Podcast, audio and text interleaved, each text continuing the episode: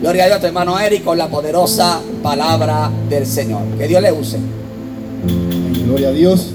Dios le bendiga, hermano. Dios le bendiga otra vez.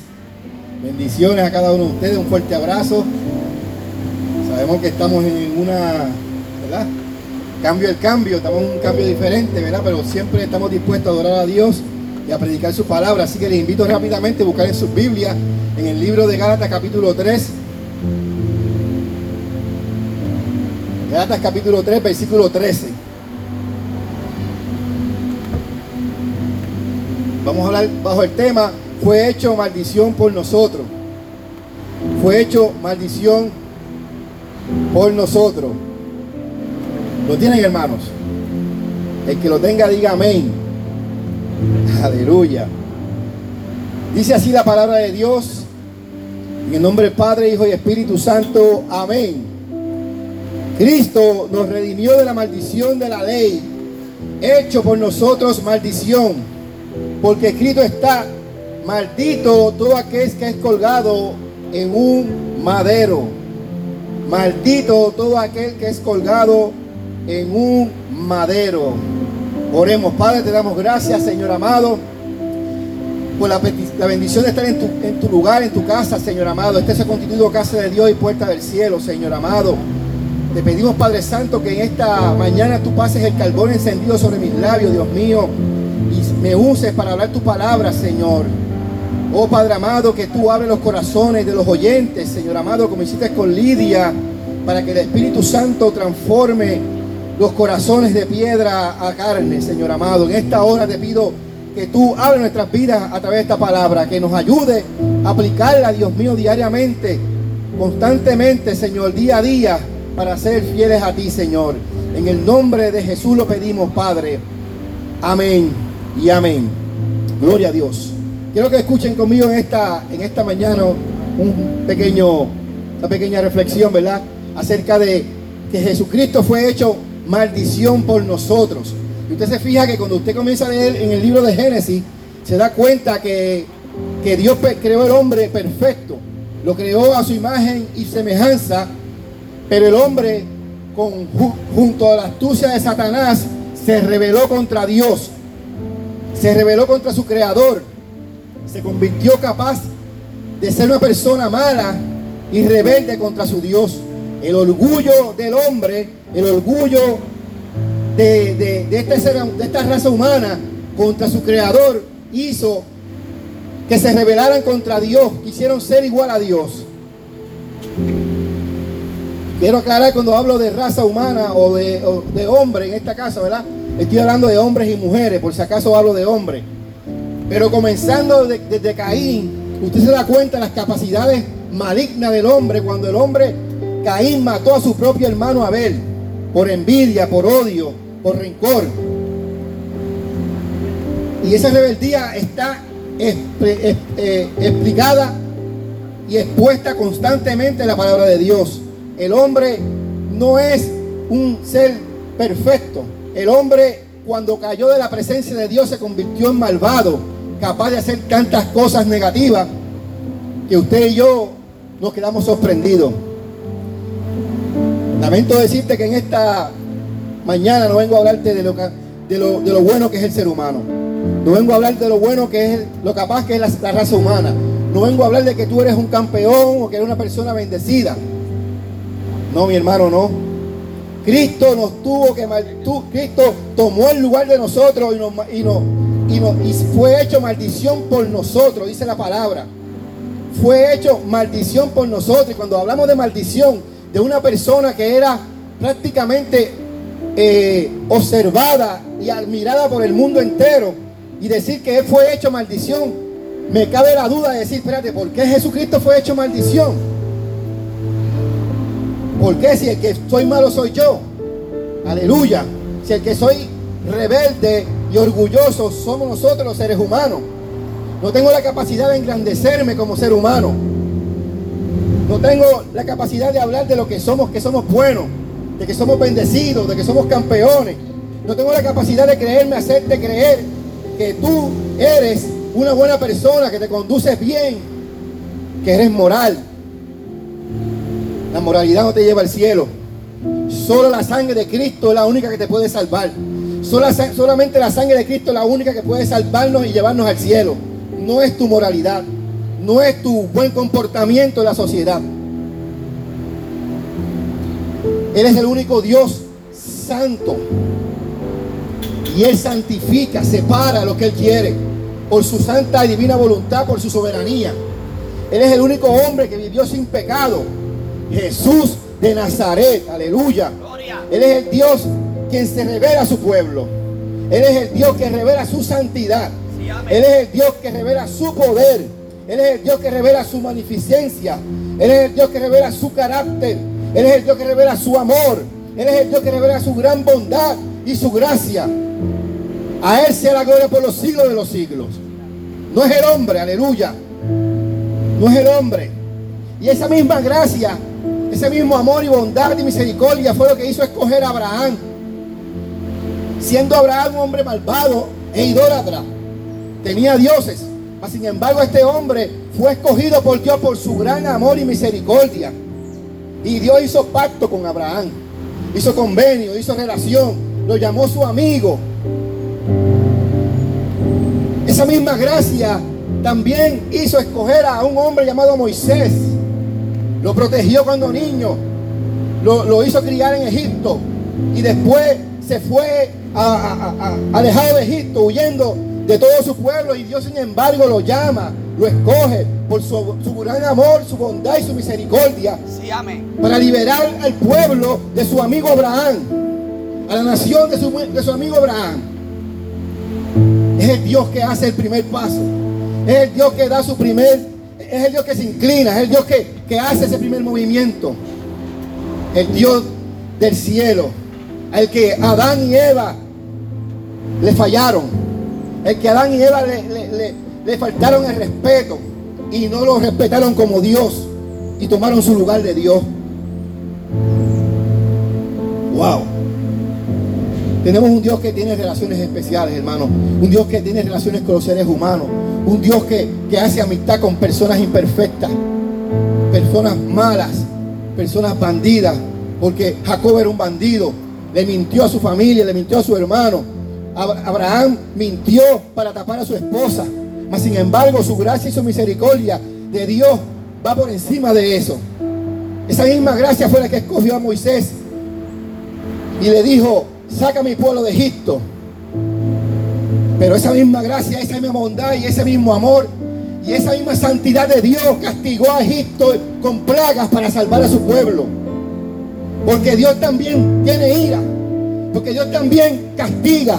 Porque Dios también, aleluya, es santo y es real. Y va a exigir algún día, aleluya, va a traer algún día juicio sobre esta tierra.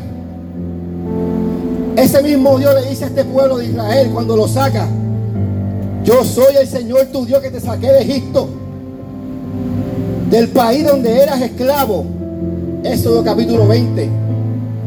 Yo por amor, por gracia, fiera mi pacto con Abraham, fiera mi pacto con, con Jacob. Yo soy el Dios de Abraham, el Dios de Isaac y Dios de Jacob. Yo soy Dios de gente viva. Y yo soy fiel a mi pacto y a mi nombre. Yo te saqué de Egipto. Oh Israel, tú que saliste de Egipto no fueron por tus propias fuerzas. Tú no te olvides de mí. Oh Israel, no podías hacerlo. Eras esclavo. Pero mi misericordia te alcanzaron, mi gracia te alcanzó. El tiempo se cumplió y yo tuve misericordia de ti. Me moví en misericordia. Eras esclavo en Egipto y te saqué de Egipto. No te lo merecías. Eras rebelde. No te mereces mi amor, ni mi gracia, ni mi bondad, ni mi, misericordia.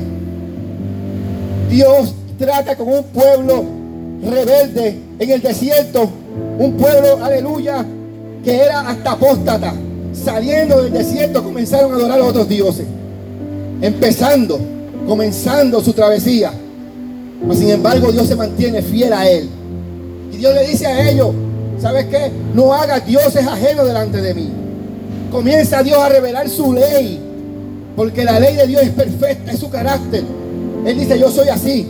yo quiero esto contigo. Comienza a revelar su relación con este pueblo. Esta es la manera que yo quiero que usted se comporte conmigo. Esta es la manera que yo quiero que usted se comporte con su prójimo. No te, no, no te harás imagen. No te inclinarás a ella ni las honrarás. Porque yo soy Jehová tu Dios celoso. Soy celoso. Soy celoso, dice el Señor. Que he visto la maldad de los padres, los hijos, hasta la tercera generación y cuarta generación de los que me aborrecen. Y yo hago misericordia a millares, a los que me aman y guarden mis mandamientos. No tomarás el nombre de Jehová tu Dios en vano. Y comienza a darle su ley, a revelarle su carácter, a decirle a ellos, yo soy de esta manera. Y establece con ellos cómo debe ser su comportamiento. Y las ceremonias y las fiestas con motivo de recordación de su grandeza. Y establece el método de adoración en su casa, en el tabernáculo y luego en el templo. Establece los rituales de, de sacrificio que recibirán el perdón de pecado. Sí, hermano, pecado. Porque la ley revela en nosotros el pecado. La ley reveló en el pueblo de Israel que eran pecadores. Y es a través de esta ley que Dios le dice al pueblo de Israel, sabes que este es mi carácter, pero también esta es tu manera de ser. Este es tu, este es tu, tu pecado. El codiciar es pecado. El, mentir es pecado. Y comienza a decir lo que es pecado para él. Necesitan que sean santificados con la sangre de Cristo. El cordero que será inmolado en el futuro. Pero mientras tanto, yo le doy la sangre de la vida de los animales, como dicen en, el Levítico 17, 11. Le he dado la sangre de los animales para que me la presenten ante el altar. Y gracias a la vida que hay en ella, ustedes obtengan mi perdón. A través del derramamiento de sangre recibiremos perdón de pecado. ¿Por qué? ¿Por qué perdón? ¿Por qué perdón si yo no he hecho nada malo? ¿Por qué perdón, hermano? ¿Por qué perdón? Si yo soy perfecto, si yo soy justo como Adán se justificó ante Dios. Si yo no he pecado, yo he nacido más bien. En pecado me concibió mi madre, dijo David. Y no se refería a que era un hijo ilegítimo en el matrimonio, sino que él reconocía que todo ser humano nace con la carga del pecado de Adán, con la culpabilidad del pecado. La Biblia dice en Romanos capítulo 3, 20, que por medio de la, ley, de la ley vino el conocimiento del pecado. Por medio de la ley vino el conocimiento del pecado. Y más adelante dice que la ley es pecado. No, no es pecado la ley. Al contrario, yo no hubiera llegado a conocer el pecado si no hubiera, si no hubiera sido por medio de la ley. Yo no sabía que, era, que la codicia era pecado, si no sabía que decía, no codiciarás. El pecado que hay en mí se aprovechó de ese mandamiento y creó en mí muerte, dice el apóstol Pablo. Creó muerte en mí porque mi cuerpo o mi, mi naturaleza pecaminosa no me permite sostenerme ante la ley perfecta de Dios. Esa ley de Dios, esa ley de, Dios reveló mi condición, reveló mi maldad, mi pecado, mi culpabilidad, mi muerte.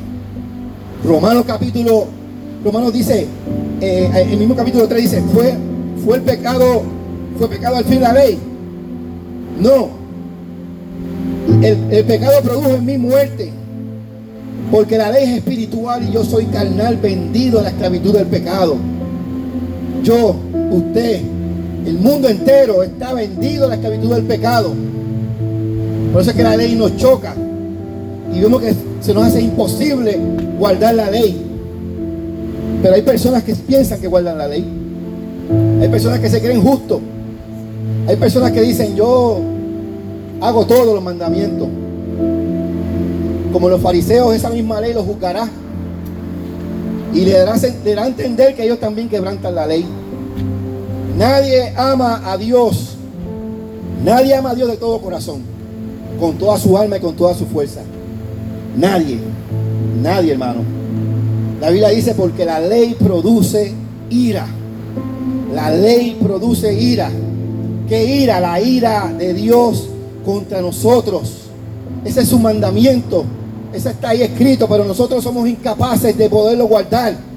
Por tanto, somos culpables de juicio y creará ira y crea ira entre nosotros. Gálatas capítulo 3 dice arriba, más, más arriba donde leímos, maldito todo aquel que no permaneciera en todas las cosas escritas en el libro de la ley para hacerlas. Maldito el que no permaneciere en todas las cosas escritas para hacerlas. Wow. Maldito. Malditos hermanos. Somos malditos. La humanidad es maldita. Porque no podemos guardar la ley. Romanos dice que el que se jacta de la ley no sabe lo que está diciendo. Tú que llevas nombre de judío, que depende de la ley y te jacta de tu relación con Dios, que conoces su voluntad y sabes discernir lo que es mejor porque eres instruido por la ley, estás convencido de seguir a los ciegos y luz de los que están en, oscuridad, instructor de ignorantes, maestro de los sencillos, pues tienes en la ley la esencia misma del conocimiento y de la verdad. En fin, dice Pablo, tú que enseñas a otro, ¿no te enseñas a ti mismo? Tú que predicas contra el robo, ¿robas? Tú que dices no adulteras, ¿adulteras? Tú que te jastas de la ley, deshonras a, a Dios quebrantando la ley. Por tanto no existe excusa tú que quieras, quien quiera que seas. Cuando juzgas a los demás, pues juzgar a otro te condenas a ti mismo, ya que practicas las mismas cosas.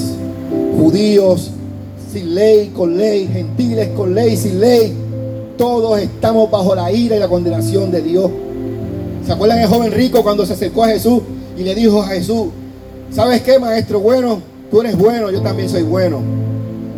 Le quiso decir, yo soy bueno también como tú. Yo estoy a tu nivel. Yo estoy casi ahí, soy un, líder religioso. He guardado todos los mandamientos. Y Jesús le dice, te falta una cosa. Vende todo lo que tiene y dale a los pobres. Y entonces sígueme. está diciendo este hombre, usted no guardó la ley del prójimo. Usted ama más el dinero que a su prójimo. Usted no ama a su prójimo como a sí mismo. Usted se ama a sí mismo, pero no ama a su prójimo. Por tanto, no ha guardado la ley, porque la ley se resume en amar a Dios y amar al prójimo. Pero él se llamó bueno, él se pensaba que era bueno. Y Jesús le dice, el único bueno es Dios, aleluya. El único bueno es Dios. Muchas veces la religiosidad te puede hacer pensar que eres bueno, pero en realidad eres un diablo. Tu, religiosidad te puede hacer sentir orgulloso de tus obras que son para Dios basura. Tu religiosidad te puede cubrir tu ego y orgullo con simples hojas, como Adán y Eva, pero se pudrirán y, descubrirán tu desnudez. La religiosidad te podrá dar seguridad y firmeza, pero tus pies están en arena movediza. La religiosidad te hará echar culpas a otro de tu propia rebeldía en contra de Dios. La religiosidad te hará esconderte de Dios por medio de utilizando las excusas, como hizo Adán y Eva. La religiosidad te puede hacer sentir orgulloso en tu propia embriaguez narcisista. La ley crea juicio, pero Jesucristo, aleluya, se hizo por nosotros maldad. Maldito, maldito todo aquel que permaneciera en todas las cosas escritas en este libro para hacerla. El que no permanezca ahí será maldito. Pero esa misma ley revela la condición de la humanidad. Romanos capítulo 3 dice lo siguiente. Somos nosotros mejores que ellos. ¿Que quién? Que los que tienen ley, que los judíos, que los gentiles. Pues ya hemos acusado a los judíos y a gentiles. Todos están bajo pecado. Todos hermanos están bajo pecado. Como está escrito, dice el versículo 10, no hay justo ni hay un uno. No hay quien entienda. No hay quien busque a Dios. Todos se desviaron e hicieron inútiles. No hay quien haga lo bueno no hay ni siquiera uno. Sepulcro abierto es su garganta. Con sus lenguas engaña. Veneno de áspides hay debajo de sus labios. Y su boca está llena de maldición y amargura. Sus pies se apresuran para derramar sangre. Quebrantando y desventurado sus caminos. Y no conocieron camino de paz. No hay temor de, de Dios delante de sus ojos. Y Pablo cierra y dice, ya que por las obras de la ley ningún ser humano será justificado delante de, él, porque por medio de la ley es el conocimiento del pecado. Aleluya. Esa es la condición del ser humano. Romanos 1 dice, porque la ira de Dios se revela desde el cielo contra toda impiedad e injusticia. La ira de Dios está pendiente, está siendo derramada y será derramada contra toda impiedad e injusticia de los hombres que detienen con injusticia la verdad. Y comienza a describir este, este tipo de personas y dice, no honran a Dios después de haberle conocido.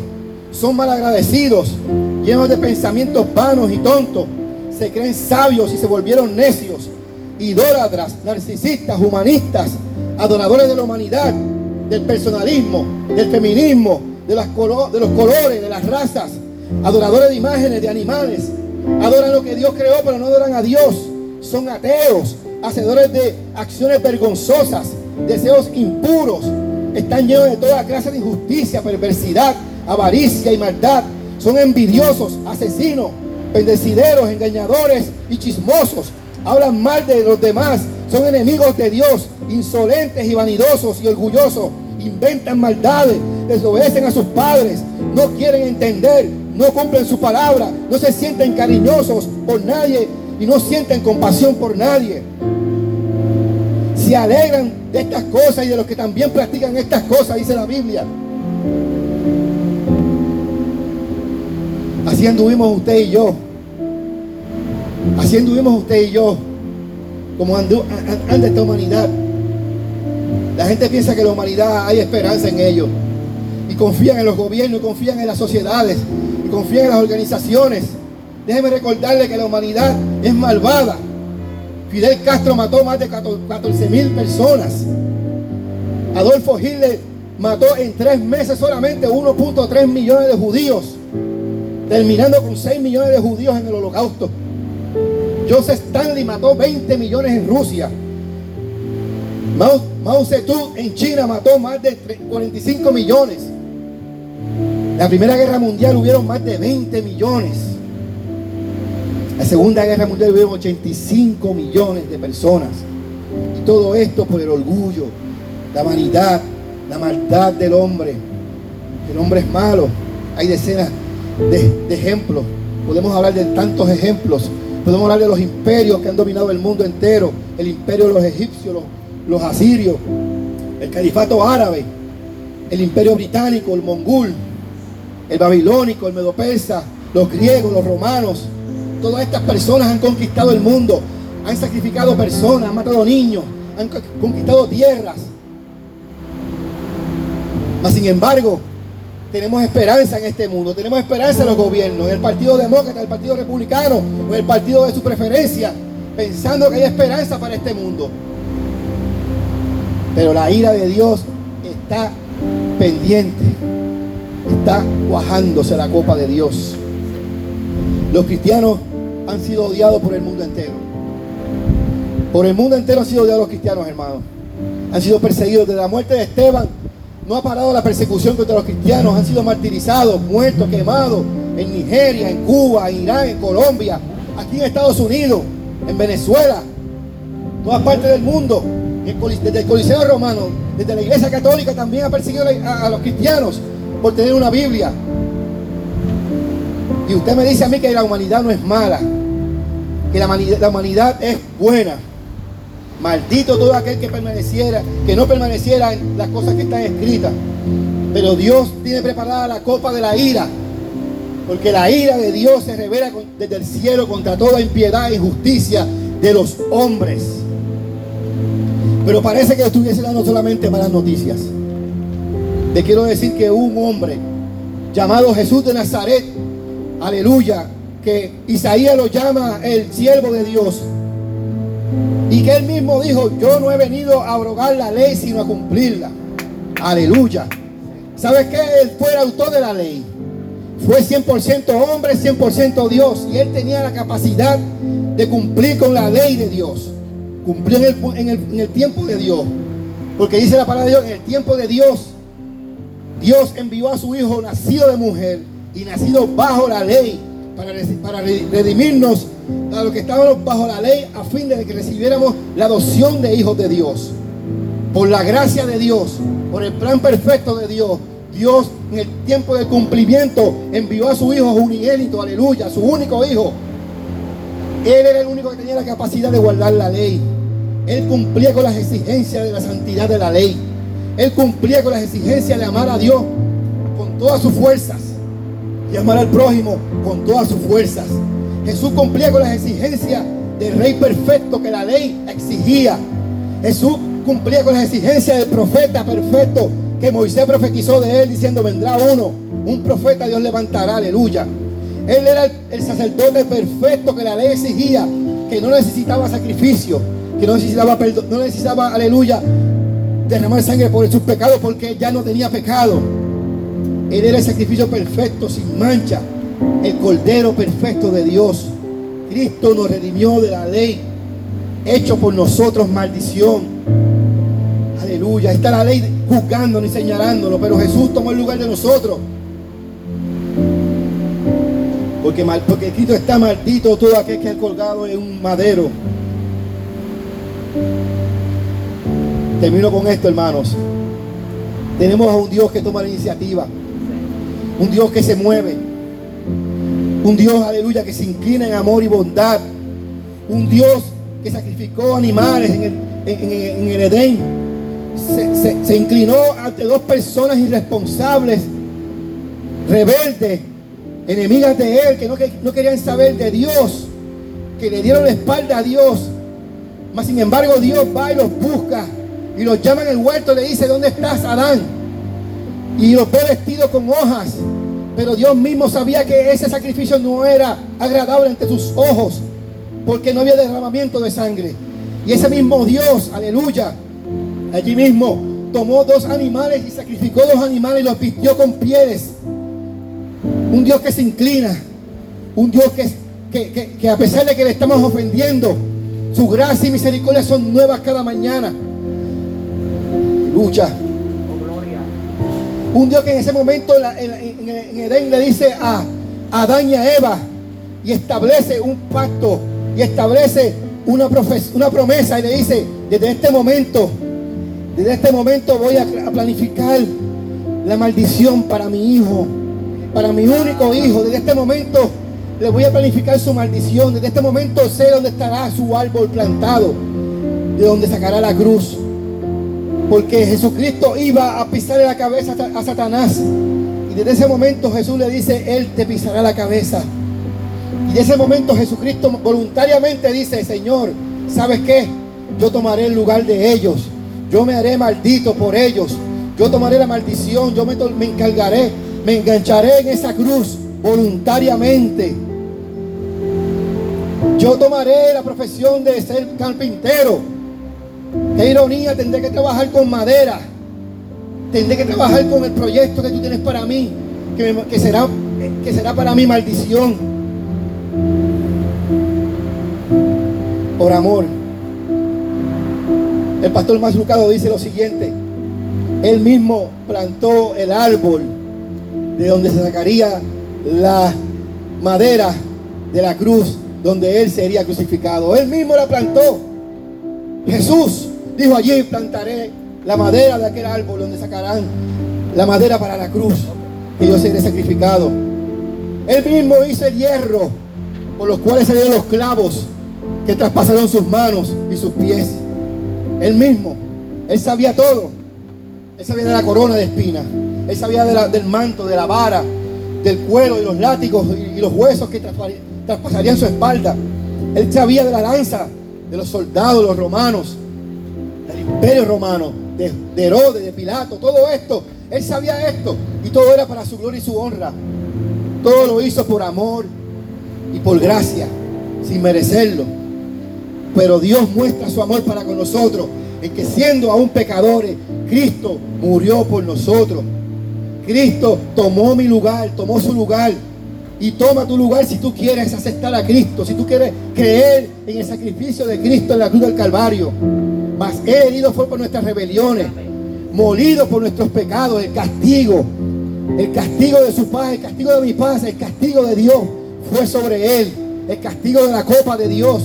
Cuando le pedí a Dios, Señor, lo único que Él pidió fue, Señor, si es posible, pasa de mí esta copa. Era la ira de Dios que iba a caer sobre él por su pecado. El que no conoció pecado lo hizo pecado. Él no conocía pecado. Se sintió basura, se sintió adúltero, se sintió todo lo que usted siente, sintió él. Y alejado de su padre. Y sabía que su padre lo iba a castigar a él. Sabía que la ira de Dios iba a caer sobre él. Y le pide, Padre, si es posible, pasa de mí esta copa. Pero que no sea mi voluntad, sino tu voluntad.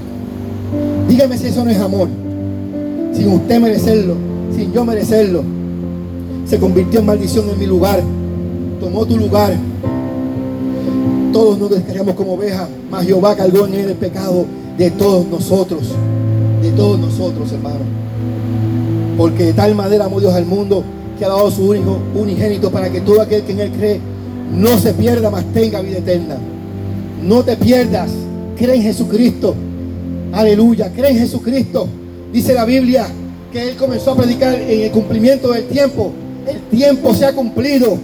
Creed en el Evangelio. Creed en el Evangelio. Arrepentidos y creed en el Evangelio. Y en esta hora te decimos lo mismo. Cree en el Evangelio de Jesucristo.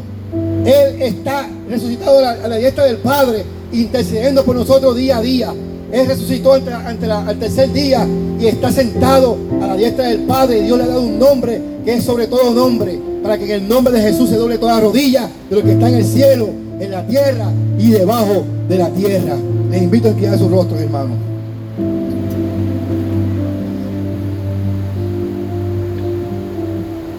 Te damos gracias, Padre, en esta hora, Dios mío. Gracias porque sin merecerlos, Padre amado, tú te hiciste maldición por nosotros. No pudimos con la ley, con las exigencias de la ley, Padre, no pudimos con ella.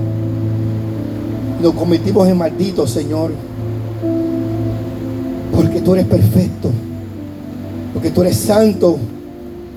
Pero gracias a tu Hijo, Padre, nos has hecho santo. Nos has santificado por tu gracia por tu misericordia por tu bondad. Ayúdanos, Señor amado, a ser santos, a seguir luchando, Señor, a seguir batallando en este mundo. Pero siempre reconociéndote y dándote gracias, Padre, que tú nos diste, nos pusiste en un lugar especial. Nos sentaste en lugares celestiales, Señor. Gracias, Padre, por tu amor.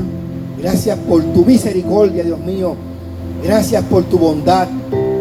En el nombre de Jesús lo pedimos. Amén. Gloria a Dios.